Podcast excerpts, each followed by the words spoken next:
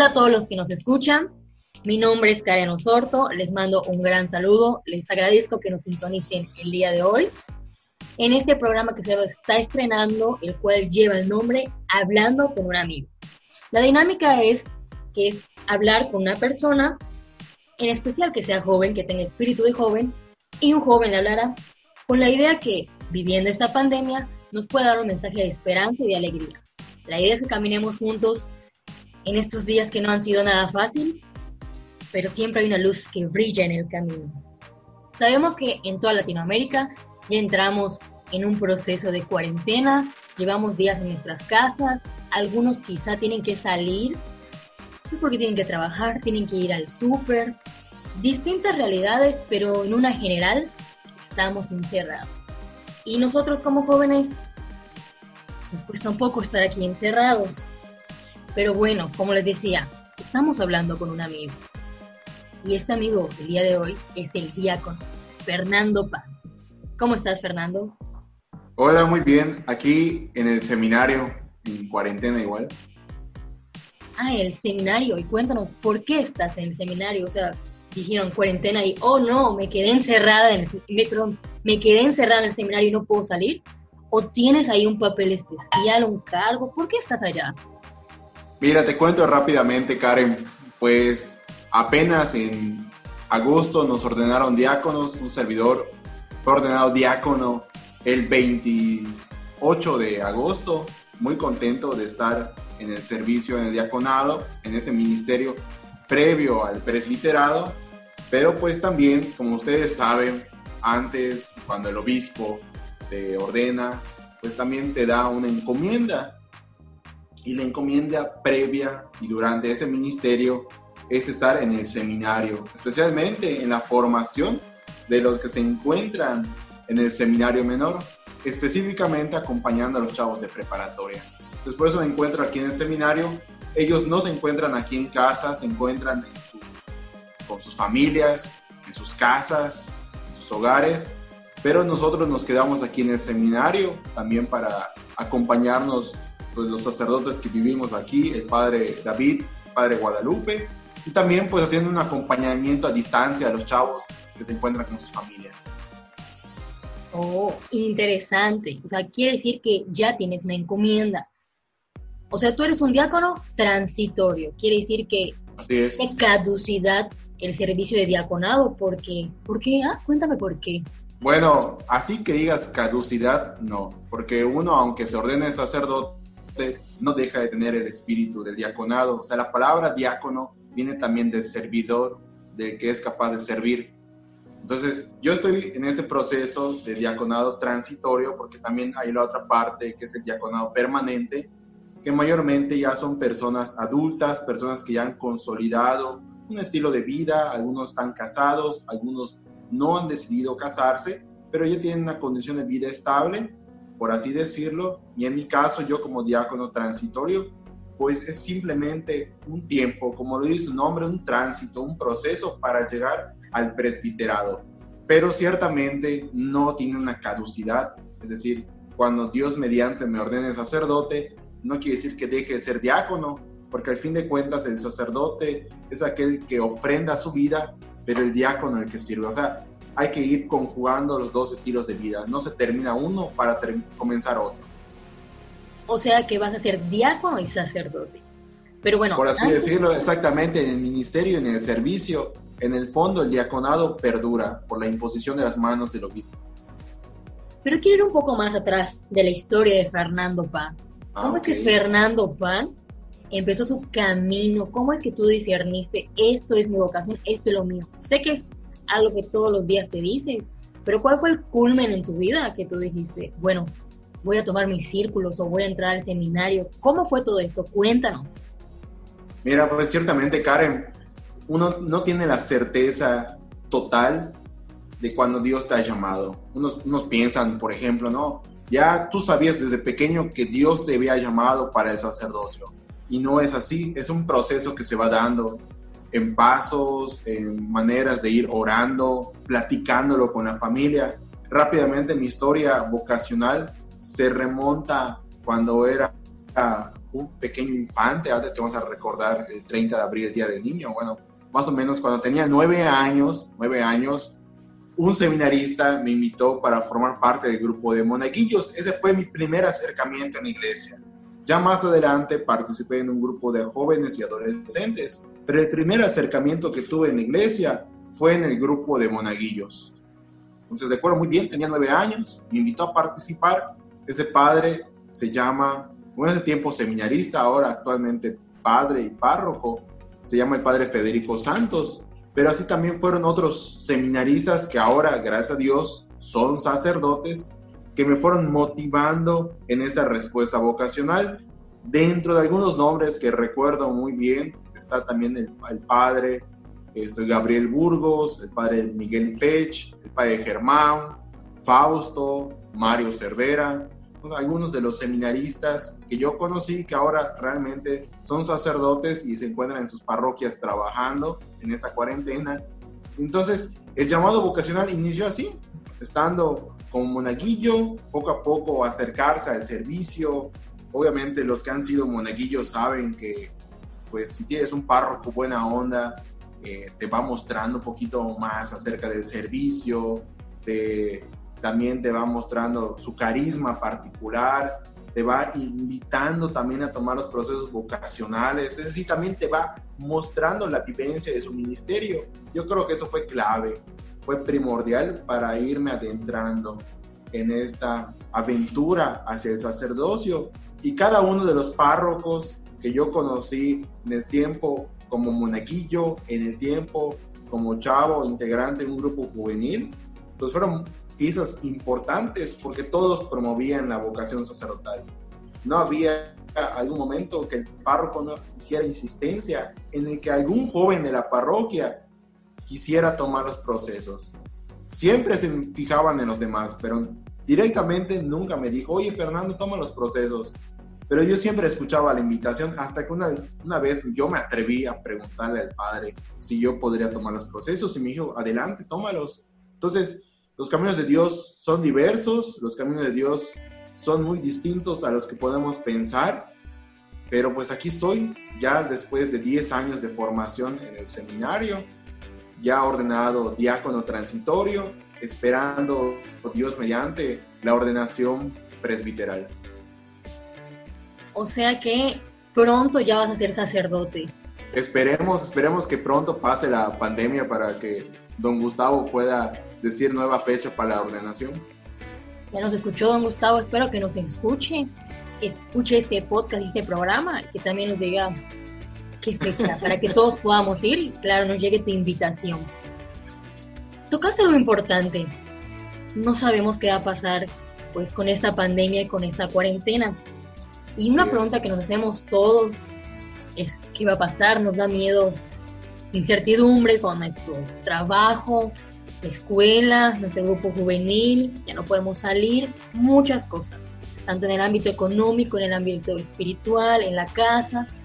Pero Fernando Pam, ¿qué ve de esperanza, qué ve de luz en esta cuarentena?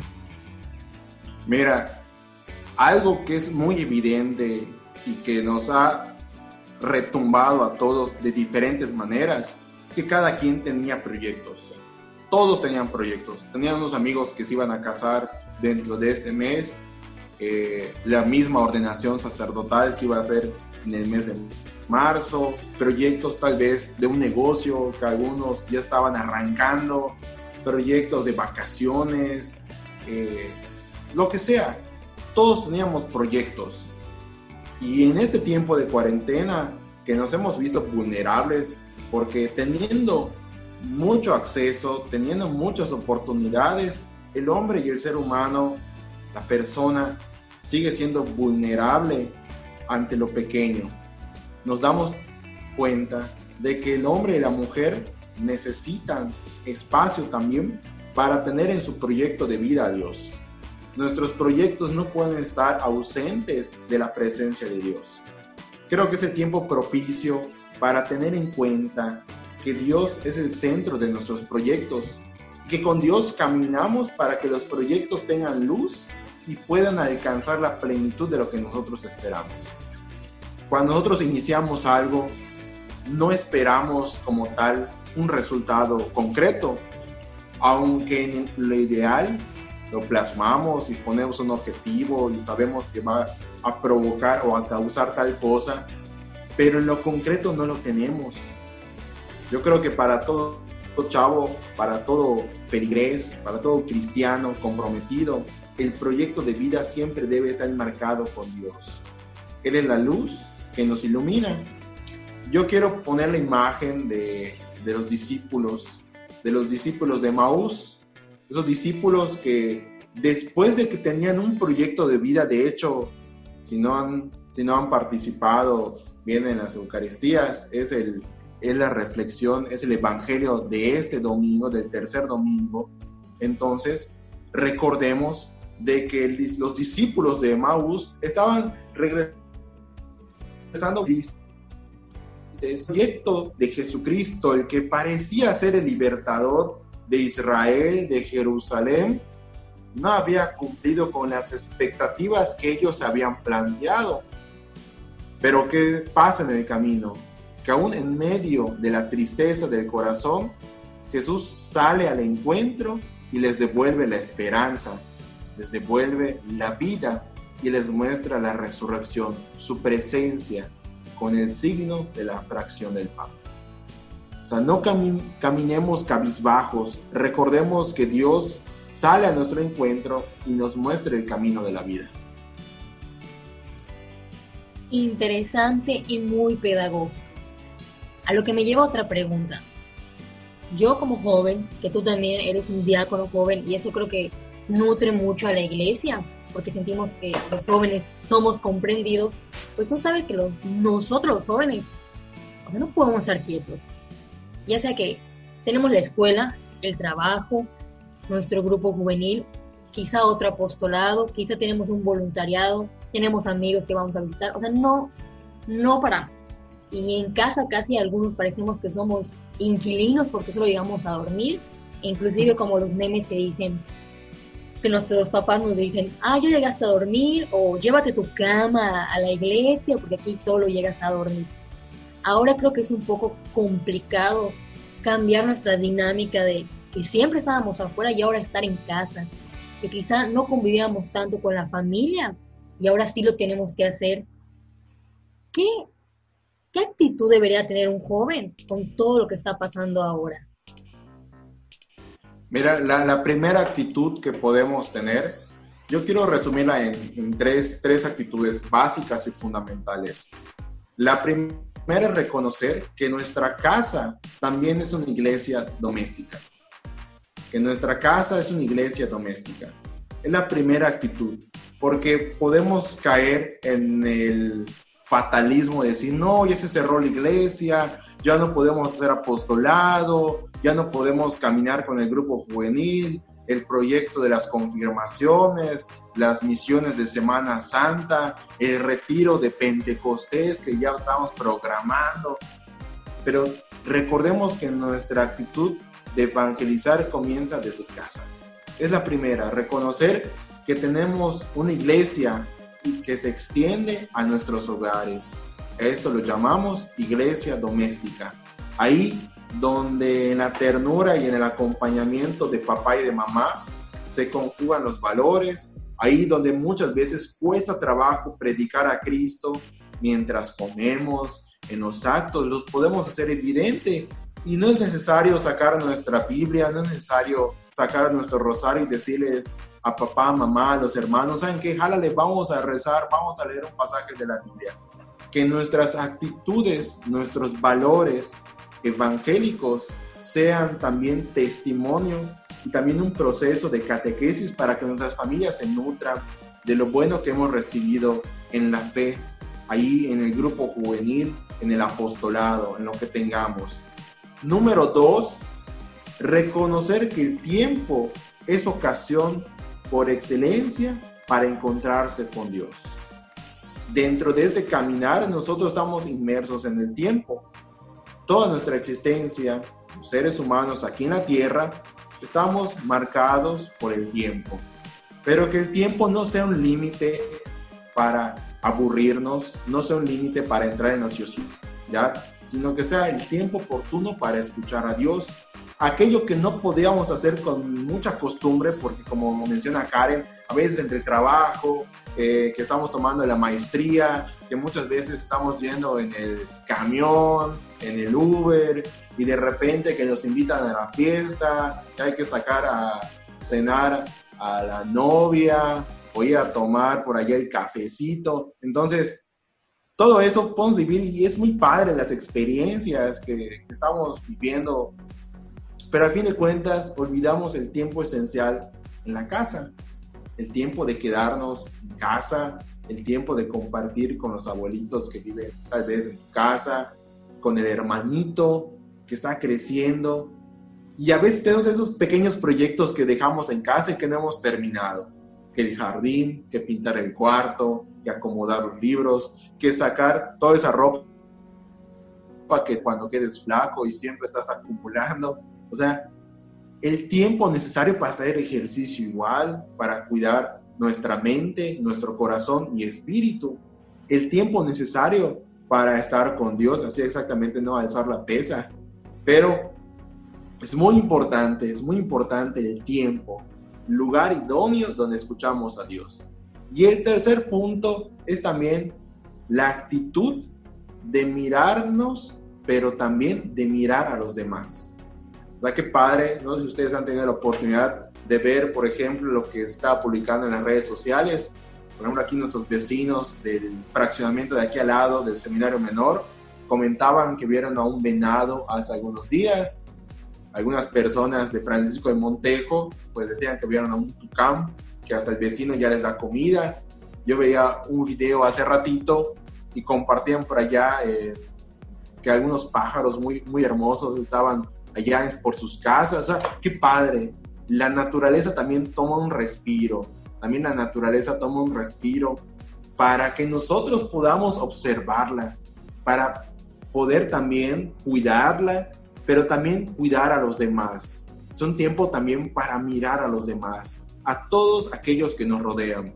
Estamos tan preocupados de nuestros proyectos personales que excluimos a todos aquellos que nos acompañan, excluimos hasta a Dios.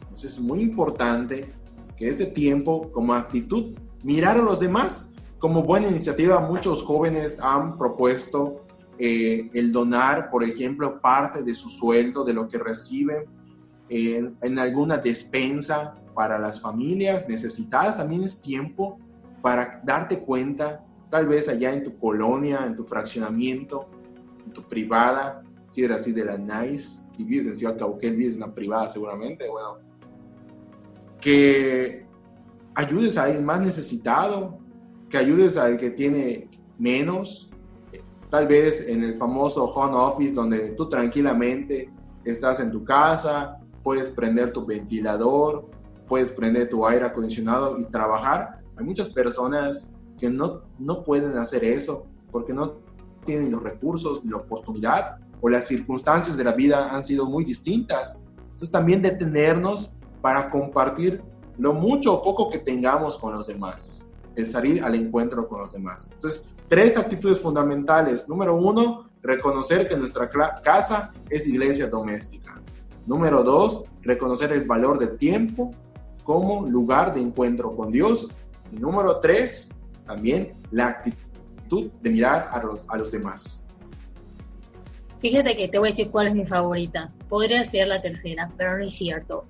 Justamente hoy, en reflexión, después de sintonizar la misa porque creo que es una diosidencia o una bondad que a través de las redes sociales y la tecnología puedan usarse para bien, porque a través de ellas pues podemos ver misas, horas santas y otras cosas.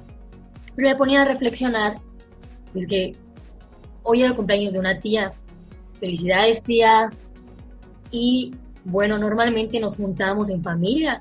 La verdad mi familia no es que sea muy cariñosa, pero sí somos muy fiesteros. Y ella siempre compra su pastel favorito y platicamos de todas las vivencias que hemos tenido. Y ella también es enfermera. y nos contaba pues todo lo que está pasando en el hospital donde ella trabaja y reconocer esa vulnerabilidad como humano y como personas que somos, de que pues te da miedo y cómo uno se vuelve empático, pues como familiar y también como amigo, como alguien cercano, saber que hay una persona en, pues que está ahí luchando por la salud de los demás. Entonces hoy reflexionaba de que pues extraño mucho a mi familia y cuánto, cuánto valora a esta persona que realmente pues siempre ha sido una enfermera y es enfermera, pero pues realmente está haciendo un gran labor, porque como tú mencionabas, estamos aquí en nuestra casa, algunos más beneficiados que otros, pero tienes pues la bendición que tienes un techo y que puedes estar bajo resguardo, pero saber que hay personas que tienen que salir y estar pues ahí al pie del cañón de lo que está sucediendo ahorita, pues te hace reflexionar y valorar a la persona humana. Y mencionabas algo igual muy interesante, que decías de que la naturaleza está purificando. Justamente ahora veía en la ventana un pajarito, porque valga, les voy a aclarar que esta plática que estamos teniendo, cada quien está pues en su casa, él está en el seminario como él comentaba, yo estoy aquí en mi casa y estamos a través de la plataforma de Zoom en su sana distancia, ¿eh? tomando todas nuestras precauciones. Y una pregunta más que te quiero hacer, Fernando. Sabemos y tenemos que tener esperanza de que esto va a acabar, o sea, vamos a poder salir de nuevo, vamos a poner nuestros tenis, vamos a poder quemarnos con el sol de nuevo. Tú, Fernando, ¿qué quieres hacer cuando puedas salir? ¿Qué cosas o cuál es lo primordial que quieres hacer cuando ya podamos salir? Yo creo que la primordial es ir a mi casa. O sea, ciertamente voy a mi casa, pero es simplemente de ver que estén bien mis papás. Saludos papá, saludos mamá, doña Soco, don Fernando. Entonces, simplemente voy a mi casa, los saludo, veo que estén bien, que no les haga falta nada, platico un ratito con ellos y con la misma, pues me regreso aquí al seminario. ¿Y por qué también he tratado de, no estar mucho tiempo? Porque también nosotros en el ministerio, eh, pues también nos han pedido, eh, pues como parte de nuestro ministerio no podemos renunciar a esto porque es nuestra vida. También atendemos a las personas que están falleciendo, ir también a, a las funerarias, ir a atender también a aquellos que se encuentran en peligro de la de la enfermedad, eso ya los sacerdotes lo atienden, en mi caso yo como diácono asistir en las exequias, pero también pues cuidando a mis papás por el hecho de, pues yo tenía un poquito más de contacto en el, salir, así que digamos, quedarnos aislados, sí, pero solamente para situaciones necesarias del ministerio, salir a la calle. Pero sí extraño eso, ¿no? El quedarme más tiempo en mi casa, el quedarme a dormir allí, comer tranquilamente, no tener miedo de decir, chispas, esto de, puedo contagiar a alguien o con el hecho de que nosotros hemos salido de compras por necesidad y todos tienen miedo, ¿no? De tocar tal vez el barandal, de tocarse la cara, los ojos, porque vivimos asustados, ¿no?